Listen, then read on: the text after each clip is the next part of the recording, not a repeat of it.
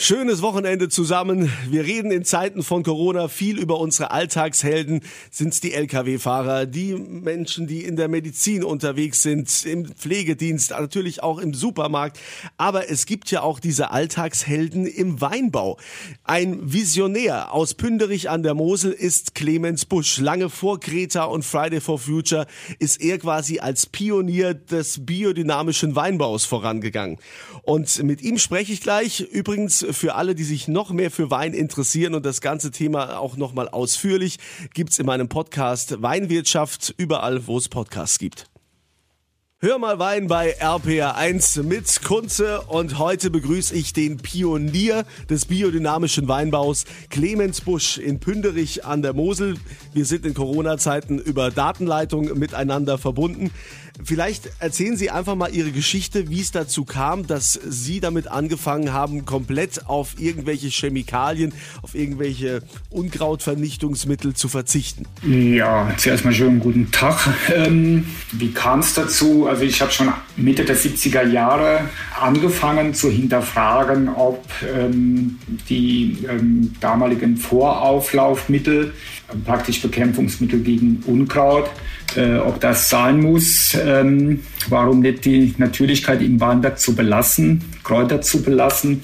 Ich habe halt beobachtet, dass äh, Würmer abgestorben sind und äh, an der Erdoberfläche verendet sind. Und das war für mich eben äh, kein natürlicher Ablauf. Ich kann das auch nicht bekämpfen, um eben anderes abzutöten. Das habe ich dann 76, 77 sein gelassen. War natürlich mit mehr Arbeitsaufwand verbunden. Ähm, Begrünung ist gewachsen, Kräuter sind gewachsen. Das hat sich eine schöne Flora gebildet. Und das hatte dann im Grunde zur Folge, dass ich doch einen sehr hohen Humusanteil in meinen Weinbergen hatten.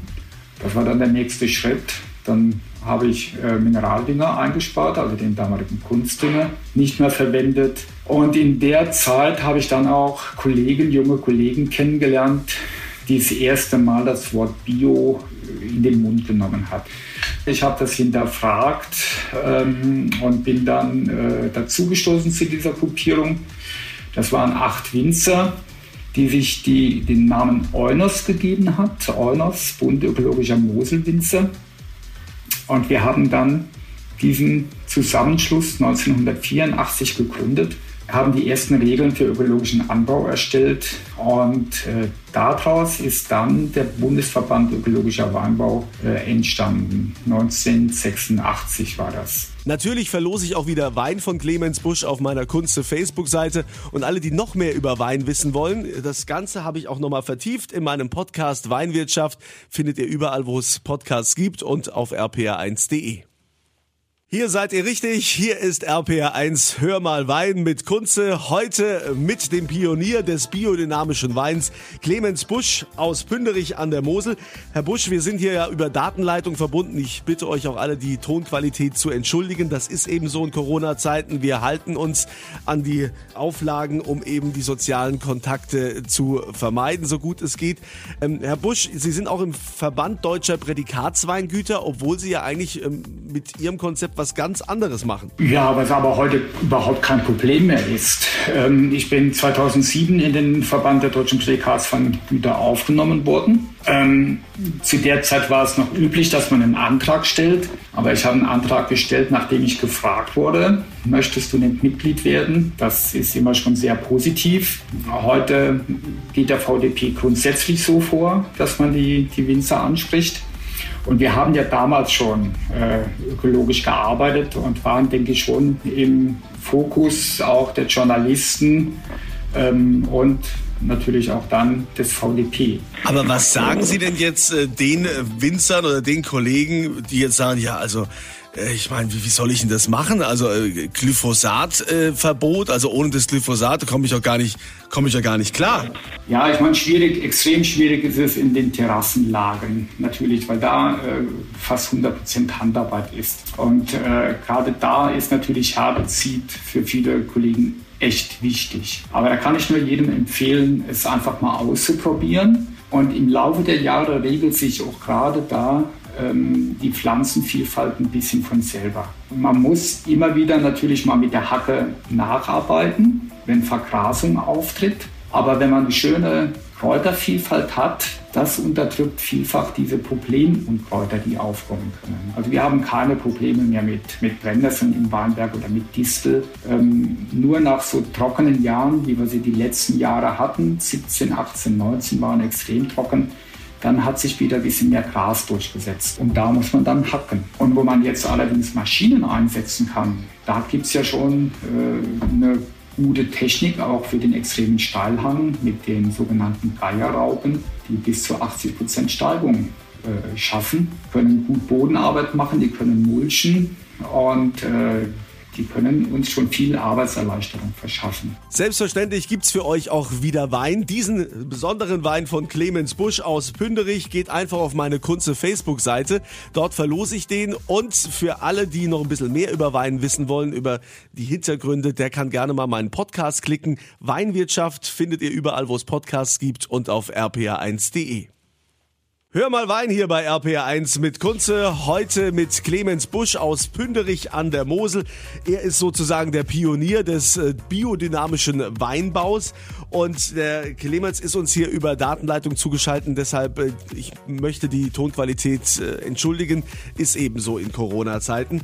Jetzt ähm, geben Sie Ihren Weinen ja ziemlich viel Zeit. Gut, das ist natürlich Betriebsphilosophie. Das hat sich, auch das hat sich von selber entwickelt. Erstens dadurch, dass eben die Weine sehr lange vergoren haben. Und dazu kommt natürlich auch zuerst mal der Keller. Das ist kein alter Keller. Äh, hier hat mein Vater Anfang der 70er Jahre seinen Traum von einem Keller verwirklicht. Er hat einen Bruchstein-Gewölbekeller noch gebaut, damals ungewöhnlich. Und an diesem natürlichen Stein, an dem Bruchstein, hat sich dann sehr schnell auch der schwarze Kellerpilz gebildet der für eine gute Flora auch im äh, Keller selber sorgt und ist für die Spontanvergärung im Holz also unheimlich wichtig, dass auch eben eine, eine, saubere Kellerluft da ist. Wir versuchen nicht zu temperieren oder zu kühlen. Ähm, das soll sehr natürlich ablaufen und wenn dann ein Wein mal sieben, acht Monate braucht, das ist fast Standard bei uns. Dann hat der Wein diese Zeit und wir haben auch Weine, äh, die brauchen 15 Monate, 18 Monate, sogar zwei Jahre.